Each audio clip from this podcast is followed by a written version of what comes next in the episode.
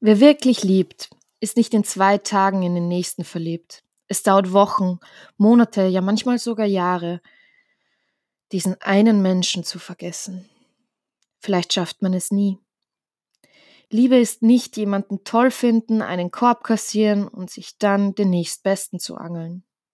Nein, das ist Kindergarten, schlampig. Liebe ist eines der mächtigsten Gefühle. Es hat dich völlig in der Hand, wenn du die Person siehst, für die du sie empfindest. Dein Herz fängt an, wie wild gegen deine Brust zu hämmern. Du wirst nervös, aufgeregt, hast Angst, irgendwas falsch zu machen. Du bist vielleicht sogar schüchtern. Man erkennt sich selbst kaum wieder.